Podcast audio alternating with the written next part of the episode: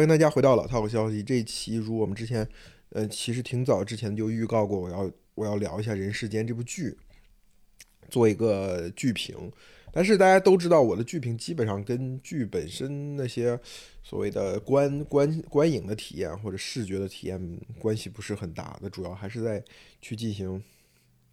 某种意义上的社会学或者经济学。上的一种一种一种分析吧，就是我看《人世间》这部剧吧，我先给出一个非常结论性的观点，就是，呃，我很爱看这部剧，但是我不喜欢这部剧。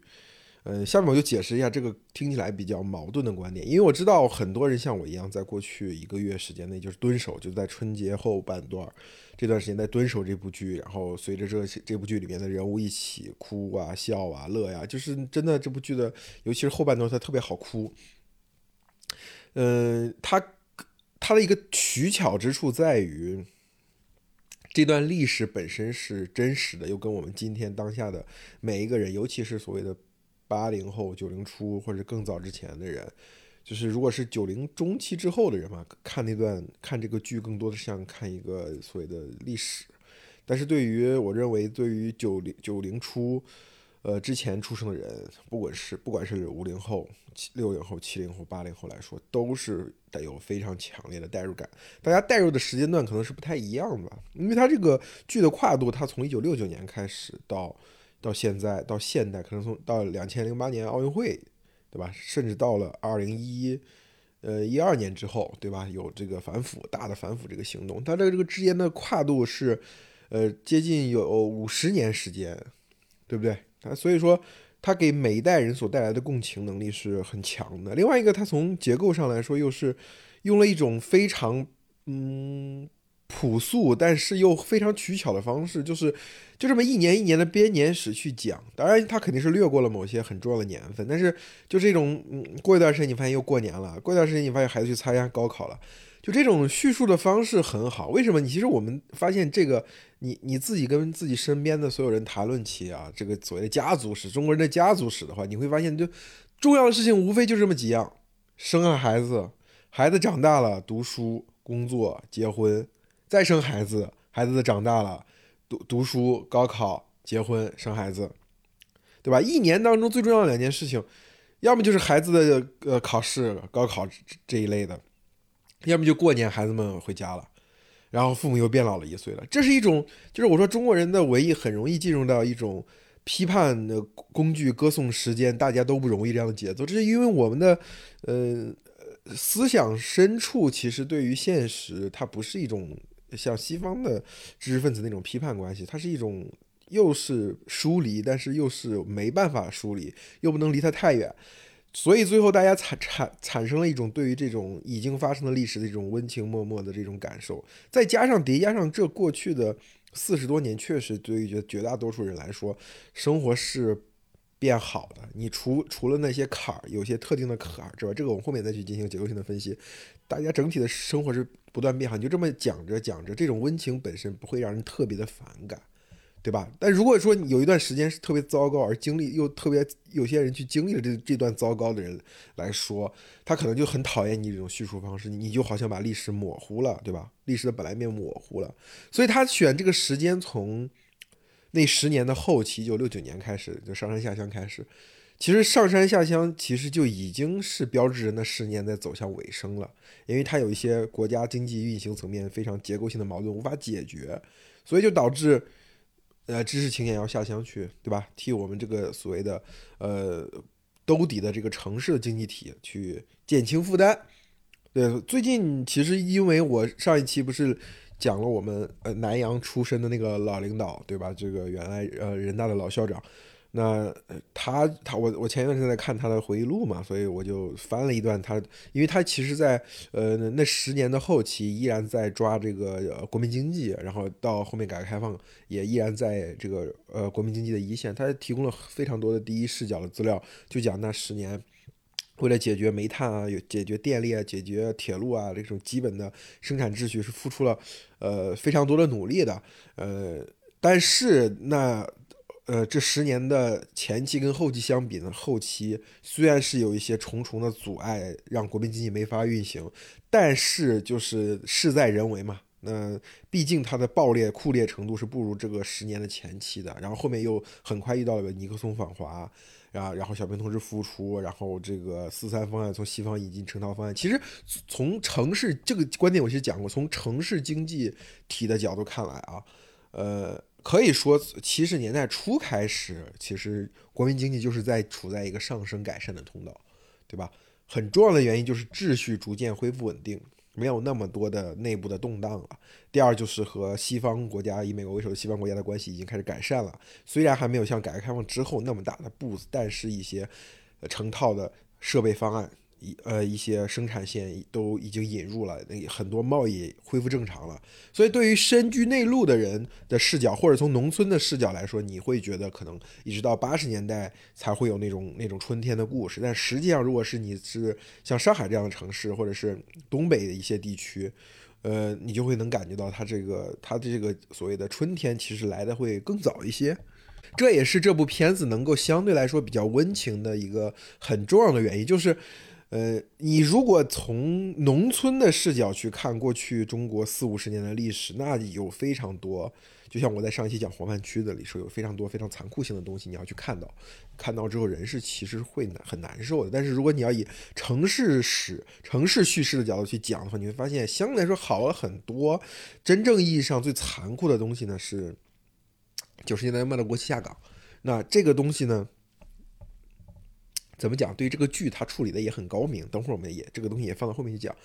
那个呃，马前卒就是观察者网的那个呃，讲讲讲这个正经的这个网红，他曾经有一个我认为非常高明的论断啊，呃，就说中国的呃文艺，中国的电影可能拍的最好的，在过去过去几十年当中拍的最好的，就是在反映中国城市跟农村的这条边界线。就是工业化的文明和非工业化的农所谓的自然经济之间的这条边界线，在这条线边界线上发生了非常多可歌可泣的人性，但是也发生了非常多非常残忍残酷的事情。所以你在这条边界线上，无论是你站在城市的视角去看农村，还是站在农村的视角去看城市，都会得到一些非常所谓的惊心动魄的故事，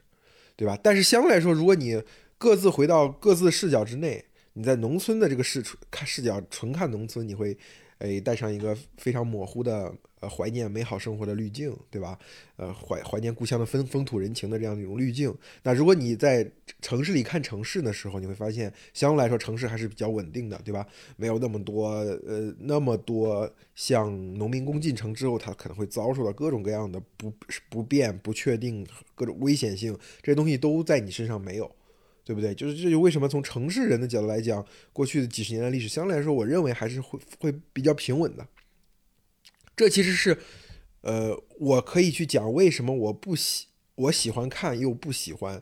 这个人世间的第一个原因，就是在于你这个视角本身是经过呃经过柔和的处理，经过温情化，然后经过特定的选择的。所以你看这段历史。除了隐去你的个别年份之外，其实你非常好处理，就这么一年一年的讲下去，生活越来越好了，是时间都去哪儿了？带着有一种 Gold Old Days 的这种这种温情在，然后这部片子从头到尾，然后最后真正让你释放泪点、释放哭点、释放痒点的，都是在于那些人跟人之间的感情的上面当中，无论是夫妻之间的感情、爱人之间的感情，还是是这个父母对孩子之间的感情，这些东西都会。把一个年代剧变成一种家庭伦理剧，我觉得，呃，这一点呢，就是我所不喜欢的第一个方面。然后你要再说一个我不喜欢的方面，就是顺着刚才说，它已经变成个家庭伦理剧之后呢，它，我认为这部剧啊，当然，这个首先要区分一下啊，这个这个原著和和剧本身，就是原著。据我所知，我听了看了一些评论，看了一些碎片化的信息，我知道是比这部剧要更残酷、更残忍一些的。所以，我前面这些观点巴拉巴拉讲这么多观点，都是在讲这部剧本身。因为梁晓声，我知道他写过别的东西，我看过。对吧？那些他揭露了很多很残酷性的东西。那他《人世间》这部片，这个这个本书，这一套书我是没看过。而且那前上个星期还，哎，不是上个月，我在杭州看到那个小枫书店里面，他也是把《人世间》的原著推出来嘛。那推出来在摆在很显眼的位置上，我一看，哇，这么厚三本，我说不行，我现在看这种三部曲啊，这种大部头的小说，已经没有什么。没有什么那么强的这种阅读阅读冲动了，因为毕竟三部曲大部头讲讲家族史，讲中国人或者一个民族的历史，一个一一种文明当中的那种周期率，就是基本上三部曲肯定要涉及这些东西，非常深厚而深刻的命题。那有有有托尔斯泰的《战争与和平》，有曹雪芹的《红楼梦》就可以了。我为什么要看一个现代人写的这种三部曲呢？对不对？所以我就没有那么多。心情再去看这个原著，所以说我今天的评论就完全立足于这部剧本身啊，就是当下，因为这部剧的创作的空间也在当下。我们去呃聊书其实也没有什么意义，书我当当然相信比剧可能会在深刻性和严肃性上会高一些。嗯，毕竟它是一一一个茅盾文学奖的获奖作品嘛，茅盾文学奖是一群老人评出来的嘛，老人对于那段历史那个时代可能还是有一些批判性的坚持的，对不对？对吧？我记得之前好像讲过嘛，说茅盾文学奖就是一群老人们互相给自己颁奖，对吧？当时我们是我我是也是跟他一样带着负面的这个观感去看这个事情。但是今天你看到现在当现在年轻人对于某些过去的价值观、过去的道德不屑一顾，甚至完全处于一种道德虚无状态的时候，你就会觉得这老人之间互相。保护一下他们之间那个价值观还挺好的，这也就是我说的一种小共同体的共同价值吧。对，当然这个又又又差远了。我就回到伦理这个家庭伦理这个范畴去讲，为什么我不喜欢《人世间》这部剧呢？就是他在女性问题上采用了一种非常巧妙、隐蔽，但是实际上又比较恶劣的手段。怎么讲？这部剧中其实呃，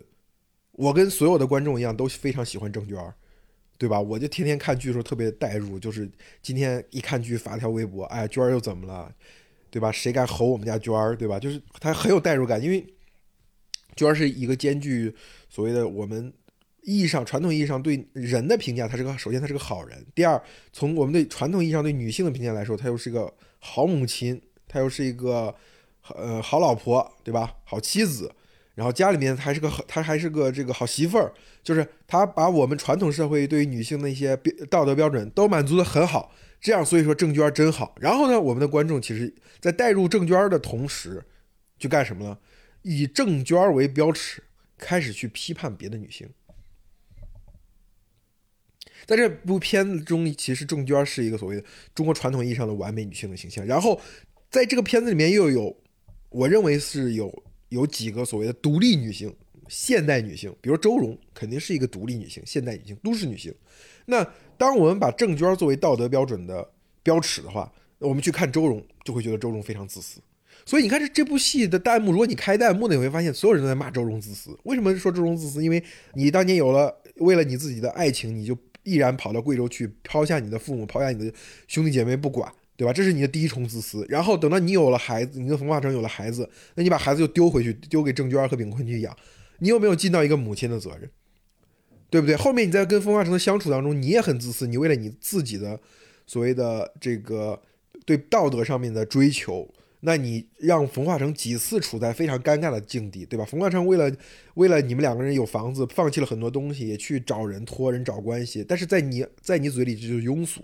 这就是势力，对吧？这就是不讲原则，对吧？在这个呃里环节，你觉得周蓉啊，你真的是太自私了，对不对？甚至到后面，在月月和这个呃和楠楠之间的这个关关系上，那很多人也在骂周蓉自私。周蓉的立场到底是什么立场？周蓉的立场其实就是现在都市女性的立场。现在都市女性的立场就是我不用管那么多，我首先要照顾好自己，我先要考虑是自己的需求，我自己要快乐。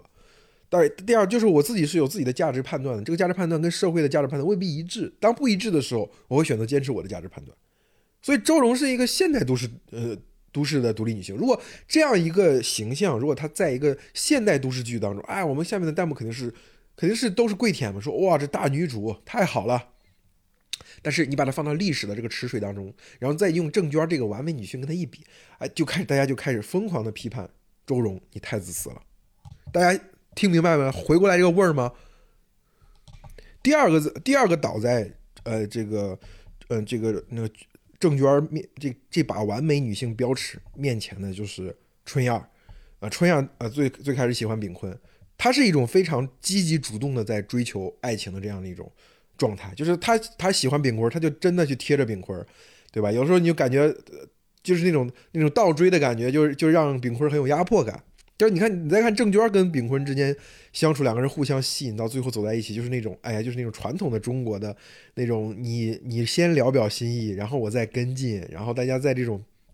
模糊的状态中互相试探到自己底线，然后最后在一块儿了，对不对？那春那春那春燕就不一样，春燕就是那种铁姑娘，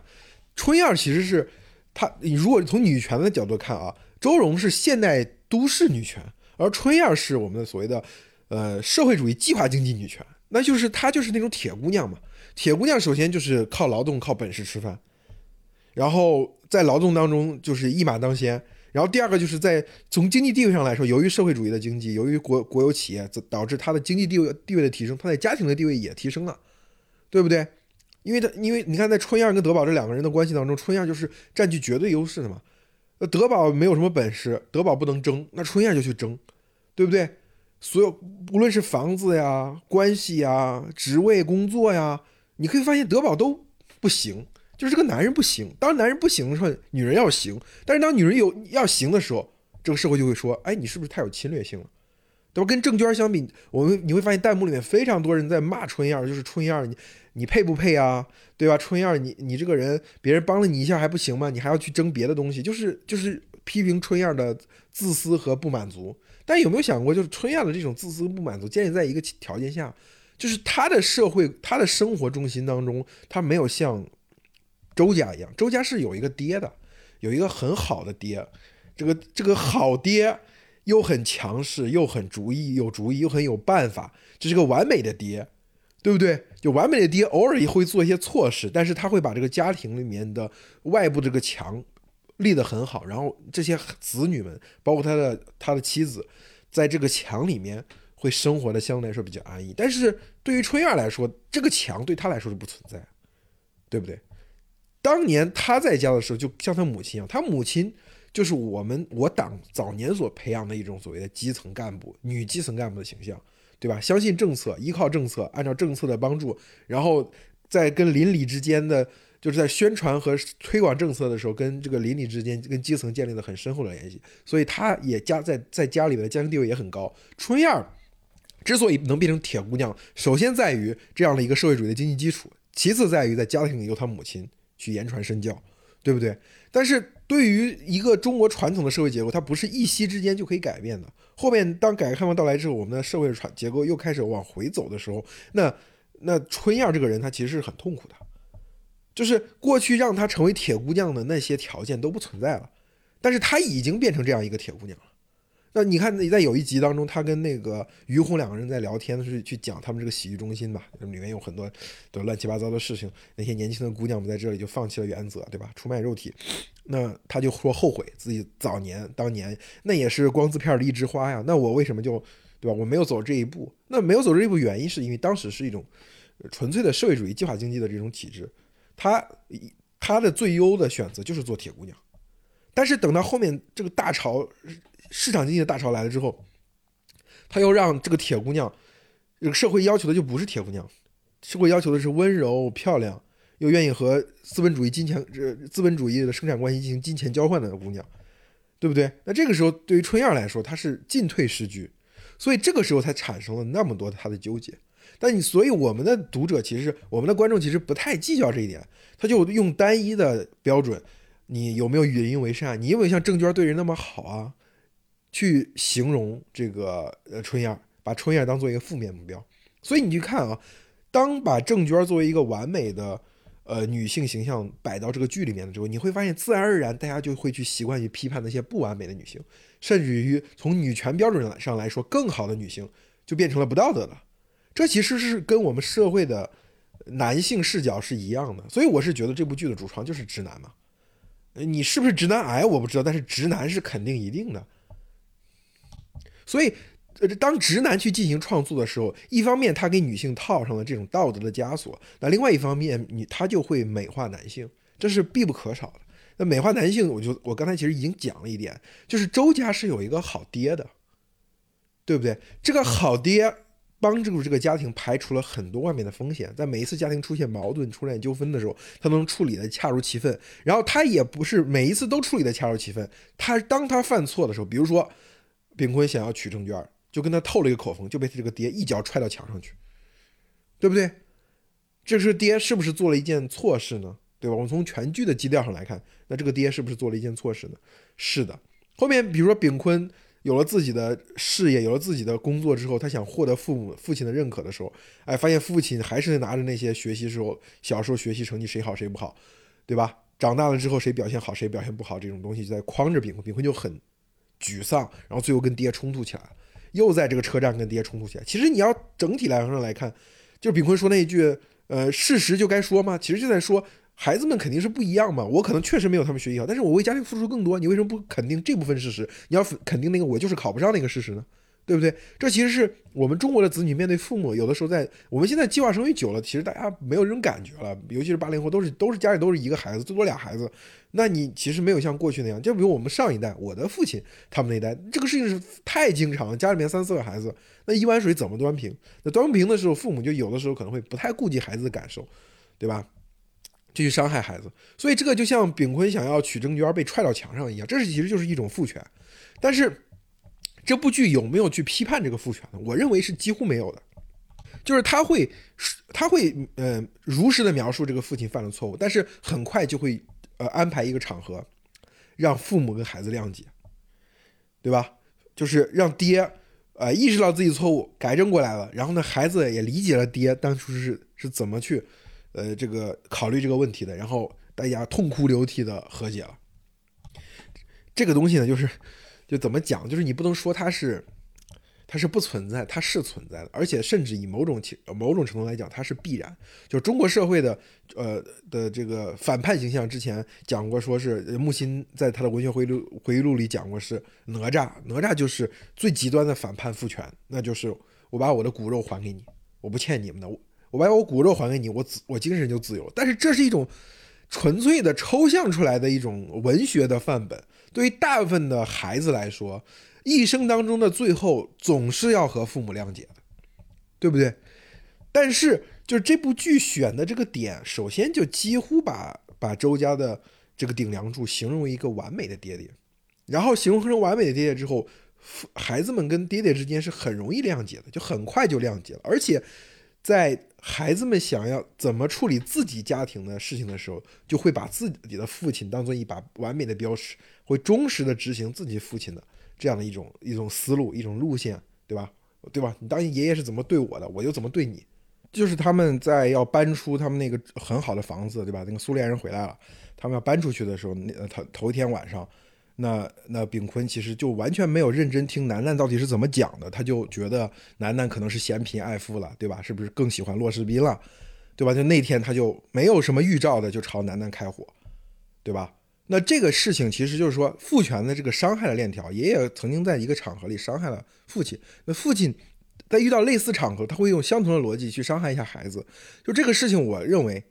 就是他的批判色彩应该更浓重一些。对不对？因为在我所经过的那种社会主义的生活氛围当中，就是那个厂矿子弟的家属院里面，这个爹里面像周家的父亲这么好的父亲有没有？那有，但是，嗯，可能十家里面有那么两三家，对不对？然后其他大部分的父亲呢，是比就是像像像周像周家的老父亲一样这么，呃，原则性强啊，又是八级工，对吧？然后技术又过硬，然后对家里人又好，有没有什么粗呃特别粗暴的行为呢？除了踹了炳坤那一脚之外，从片子里面看也没有什么特别粗暴的行为，对吧？就是政治上、业务上、家庭上各个方面拿捏都很好的。就真的是十个里面有那么一两个，应该就差不多了啊。其他更多的是要么对孩子比周周周家的老父亲更粗暴，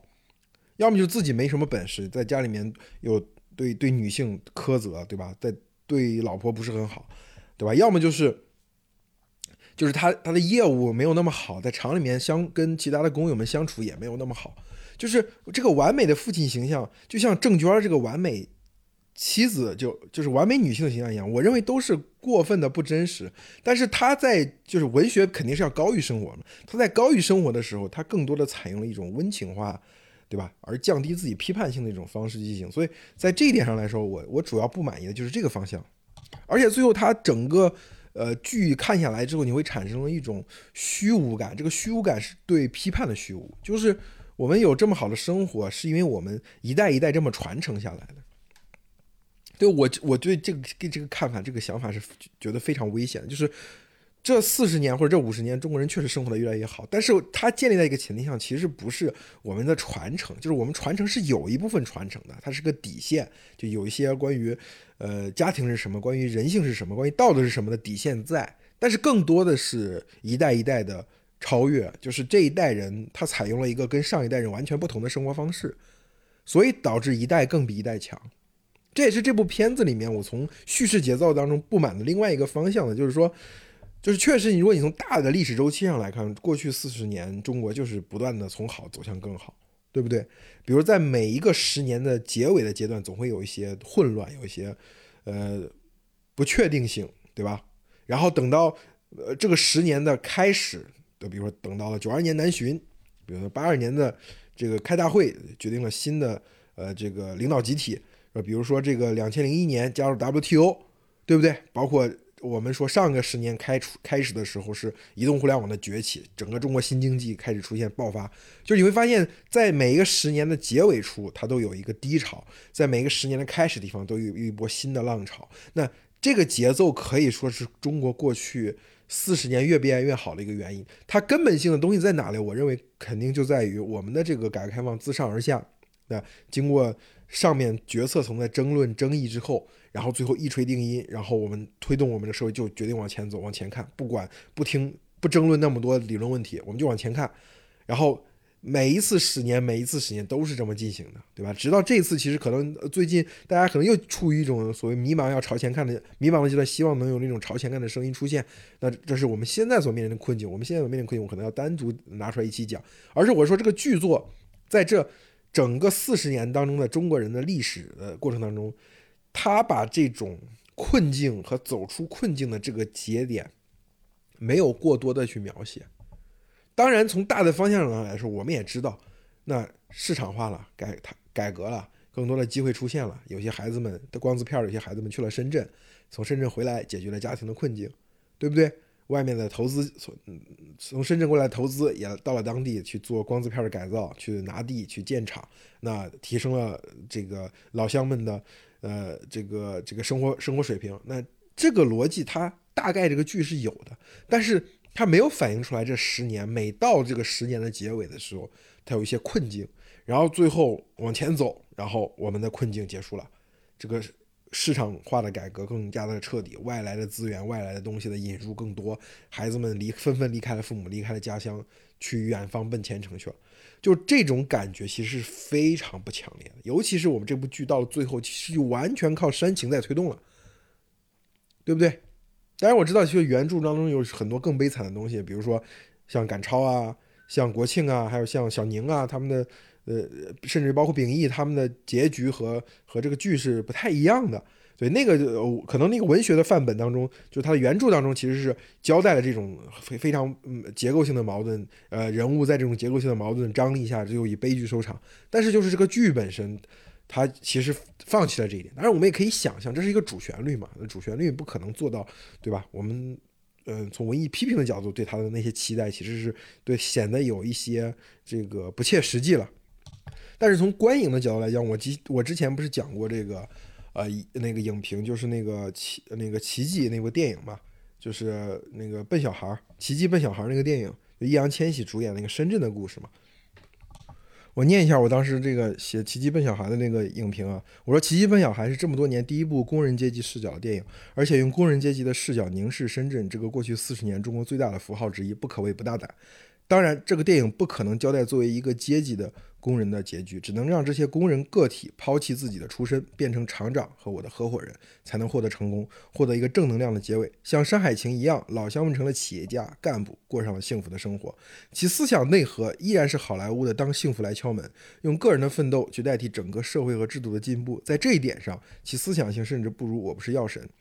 药神里面反映了群众的团结，也反映了执法机关当中个体的反叛、合法性和正当性的对抗，最后是政策的修正，正版药进了医保。在景浩的整个创业过程当中，你会发现法律给好人提供不了什么帮助，但是给了坏人很多机会。他必须拿命去拼，才能保住财产，保护员工。过去几年华强北的潮起潮落，几人能够全身而退？不要说本小利博的好景通讯，就是手机巨头赵总，如果在现实当中有原型，在小米跟华为的夹攻之下，能稳坐到片中的结局，二零一九年。倒是王传君饰演的李经理这个反派人物，可以继续跳槽到华米 OV 干个中层。但是人心毕竟是肉长的，让工人阶级拥有一个奋斗者可以成功的神话，总好过一无所有。你看到孩子的眼睛，看到雨中的奔跑，看到玻璃幕墙上的人如蝼蚁，看到城市日出日落，灯光准时亮起，资本永不眠，至少能够激发出人对人不可抑制的同情，激发出对美好生活的向往。从这一点上来说，这是一部电影，而中国大荧幕上播放的太多东西，甚至连一部电影都做不到。所以我给这部电影十分满分，必须二刷。所以某种意义上，我对于。人世间的这部戏的评价和对于奇迹笨小孩的评价是完全一样的，就是我知道他在回避矛盾，他他他在完美化，无论是完美周家的父亲还是完完美郑娟，然后给郑娟和炳坤一个美好的结局，就是他在构建一个远比我们社会的残酷性要低、要温情很多的这样一个神话。还有一点，我觉得我比较担心的就是这些年中国的。这个影视工业，呃，确实是有非常大、非常大的进步。很，其中很重要的一点就体现在这个所谓的呃这个呃这个场地啊、服道化呀这些硬件呃方面。我们在软件方面，我刚才讲了，就是说真正的我们的作品的这种批判性啊、严肃性其实是不够的。但是另外一方面呢，我们这种这种硬件能力又很强，就可以说是已经是比肩比肩好莱坞的这样一种硬件的配置能力。所以它拍出来这个片子呢。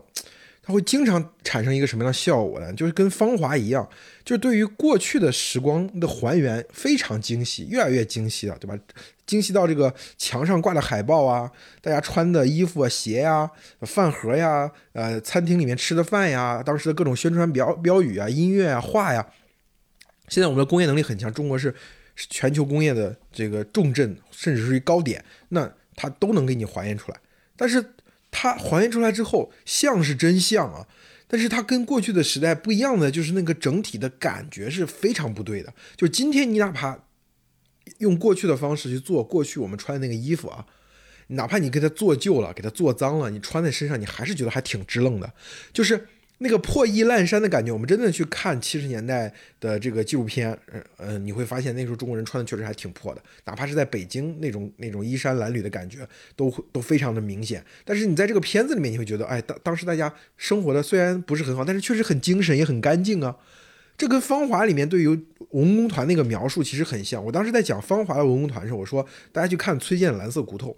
就是在蓝色骨头那个色彩调完之后，会给你感觉到一种文工团里面的破败感，那种荒芜感。就是那是一个时代在处在衰落、处在下行的时候的那么一个感觉。但是你会发现，这个像像冯小刚去拍《芳华》的时候，你会发现，哎呦，这个文工团还真不错呀。它只是东西只是旧，只是上一个时代的东西，但是你会觉得这些东西还都挺不错的。它会给你在潜意识当中。形成一种印象，哎呦，那个时候的生活也没有那么差了，因为而且毕竟现在年轻人他没有真的没有经历过这种生活，所以他在这种片子的引导下，他就会觉得过去的日子虽然苦一点，但是大家精神状态也很好呀，没有那么差呀，对不对？这点是我非常担心的。你看，我之前呃表扬过这个孔雀，我说真正对于那种呃那个年代的那个。呃，集体生活那种还原的感觉，孔雀是还原的非常好的，就是那种处在半工半农状态下的中国的那些企业单位的大院里面，大家的生活是有一种那种破败感、荒芜感，让你想要逃离的感觉。这是我真正在那个地方生活，我有我也有这种感觉。就是它似似乎是衣食无忧，但是呢，很重要的就是你在那样的环境下，你会感觉到一种强烈的人的被异化。我在呃看《人世间》的过程当中，我发一条微博，我就讲嘛，我说人人世间当中，你剧情你就暂且不论，你就光说它还原的有一个感觉是非常对的，就是在那个年代，你是谁这个事情不重要，更重要的是你是哪个单位的，你爹是谁，你来这里干什么。这三个问题不但需要你回答，而且有的时候还需要你拿出来证件去证明。就是你这三个问题回答都对了哦，你应该，你你应该出现在这个地方哦，那没事了。但如果这个三个问题一旦答不对，你的身份不应该在这里，你也没有亲属关系能让你到这里，你在这里也没有正正正经的事干，那你来这里是不是在搞破坏呢？就这三个问题有一个回答不出来，那你可能就要被打上一个坏分子。或者需要处理的这样一个标签了，这是对那个时代人的一种状态的一种非常精准的还原。但是从物质层面上来说，这个片子你看到最后，尤其在今天这四 K 高清之下，再加上这些这种浮道化，你觉得在光字片可能也生活起来也还挺不错的，只是旧一些。但实际上这本书中描写的光字片，它其实在电视剧中有一段是描写出来的，就是后来秉义回去当市长之后，然后穿着胶鞋。然后踩在那个泥泞的路上，对不对？呃，之前在讲那个叫什么呃《觉醒年代》的时候吧，有很多人都表扬说《觉醒年代》很忠实的还原出来的那个民国时期的北京那种破败嘛。因为陈独秀、呃那李大钊他们互相串门的，对吧？去比如说去新青年的编辑部，对吧？或者去要要要招待客人，在这个呃北京的胡同里走的时候，那个根本就没有一寸干净的地方。稍微下点雨，你就得不断的垫砖头才能走。这个还原的是很对的。你会发现很多关于民国的年代剧，它是反映不出来这一点的。他会觉得，哎呀，民国都是才子佳人啊，都是在现代化的马路上，不是上海就是，呃，北北平啊，不是北平就是广州汉汉口啊，就是很现代化的地方。那其实，尤其是当时的北京，它处在一种非常荒蛮落后的状态，那没有表现出来。呃，这个我觉醒年代其实为了表现那个时代中国的困境，其实通过。刻意的表达，把这个东西表达出来，这是很好。但是你会发现，到了我们去表达这个所谓的六七十年代、六十年代末、七十年代初，甚至到八十年代的时候，那个城市空间的很多东西，它都把它美化了，而把那个那个不方便，比如说往路上随便的倒粪便啊，呃，这个倒剩剩饭剩菜啊，这个城市里面臭气熏天的不卫生啊，这种状态其实很多时候都没有表现出来，对不对？所以。我我在这一点上为什么强调这么多？真的是我是觉得，呃，历史还是很严肃的，就是不能通过呃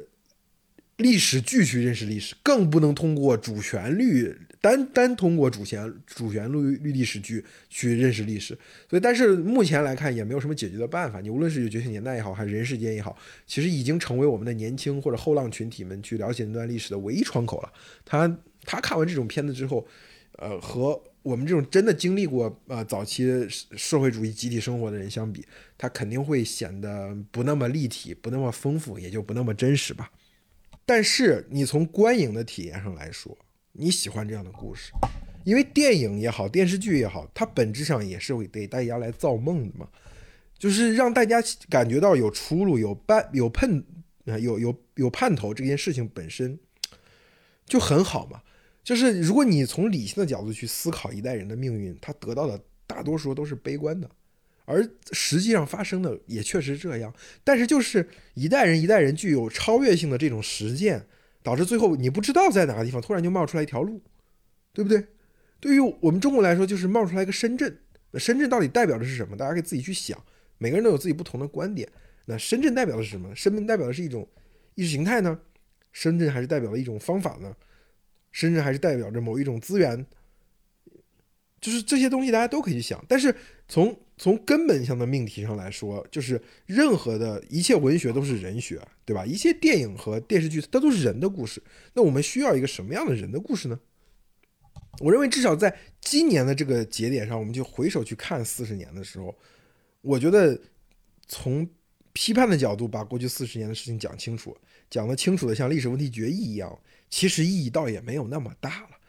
反而是让大家能够保持一点信心，让大家能够继续下一个十年，让下一个十年也像过去四十年当中的每一个十年一样，对吧？在他呃，开头的时候能能迎来一一个新的往前走的机遇，然后等到这十年快结束的时候，再遇到一个一个低潮、一个低谷，然后可能有两年，最多三年的这样一个低谷期之后，然后到下一个十年再往前崛起。当然，我知道这这个这个节奏和逻辑终有一天会消失，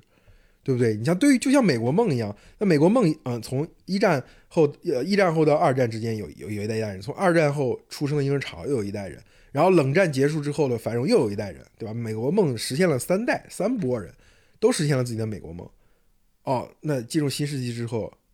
美国人实现美国梦了吗？似乎没有，美国似乎是越来越糟糕了。那这个时候，你你美国需要什么样的文艺呢？彻底否定自己三代过去三代的美国梦，还是说我们在努把力，美国梦可能还有机会呢？就是我觉得从文艺的角度来讲，有文艺有时候确实需要温情一点之后，再给人以力量。在我们之前，比如说我们在讲这个呃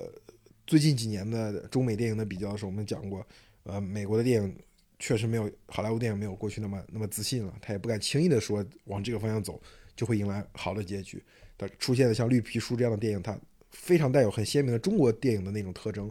对吧？就是事儿没有解决，但是人又团圆了，对不对？就《绿皮书》最典型嘛。种族歧视在他们这次旅程之后有有得到任何程度的缓解吗？没有。但是大家又聚在一起，在 Christmas 这样的一个场合里面，大家聚在一起，这特别像中国电影，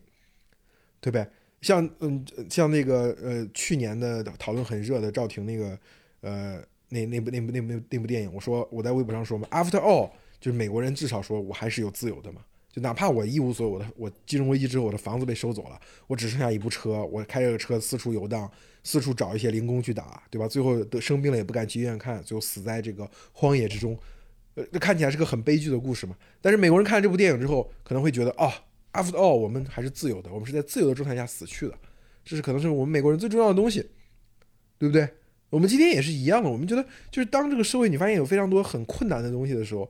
呃，似乎也你过从批过去的这个呃这个历史当中去寻找蛛丝马迹，去批判今天我们的困境是怎么形成的，很重要，是很重要，但但是它是一种。知识分子应该做的事情，它并不是一个所有面向大众的文艺应该做的事情。面向大众的文艺的做的事情，更多的应该是，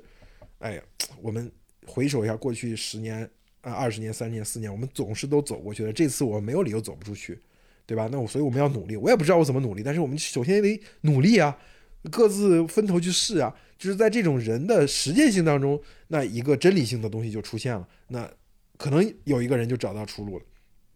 就跟过去十年有有有一些人像雷军啊、马云啊，他们找到了出路出路了。当然，后面现在从中概股的情况来看，好像似乎又归零了。那这不重要，重要的是至少这十年让那一代人的问题解决了，对不对？我们现在可能要解决的是更年轻的一代后浪的问题。那他们怎么解决呢？那就重温一下过去四十年的历史，大家乐观一点，往前看，各自分头去努力，最后说不定就迎来了这个团圆的结局。所以从就是我。我从文艺评论角度来说，我要批评《人世间》，但是你从观影者来说，你从看剧的人的角度，你你又没办法去批评这部剧，你又只能很喜欢它。我也确实很喜欢它，整个春节期间就完全把时间砸在这部剧上，天天就等着这部剧更新。我是还讲笑话吗？那跟。因为那个同样一个爱奇艺的账号，对吧？家里的人也在用，我也在用。那到最后就是为了到大家每天到八点半、九点半那个点，就去要抢着看这个剧。这这是这个其实还挺好，就是我的上一代人跟我之间可以看同样的东西，而不是说大家各自去干各自的事情。我看很微博上很多年轻人也在看这部剧，我觉得这挺好的，这总比大家为一个一部剧吵几代人完全打破头了，就是互相吵来吵去的这样的强吧。至少短暂的实现了。呃，这个大家的团结，所以我觉得从这个角度上，我又真的是还是很喜欢这部剧的。我这部剧其实就是平一呃一部电视剧，大概是有这个四十分钟左右的时间嘛，然后再加上片头曲、片尾曲，呃，就过去了。尤其是这个这个人世间这部剧，它经常中间它就开始 MV，开始又一个人一个人的这个过去的经历的，一帧一帧的给你给你展现。对吧？然后大家又看了这些东西，又哭的稀里哗啦的，我觉得 挺讨巧的。我这次的这个关于人世间的这个评价，我也差不多讲了这个接近四十分钟。我可能也采用一个形式，我我把这个片头和片尾各都用上人世间的这个片头曲跟片尾曲，让大家在听这一期这个电剧评的时候，跟看电视剧的体验会比较接近。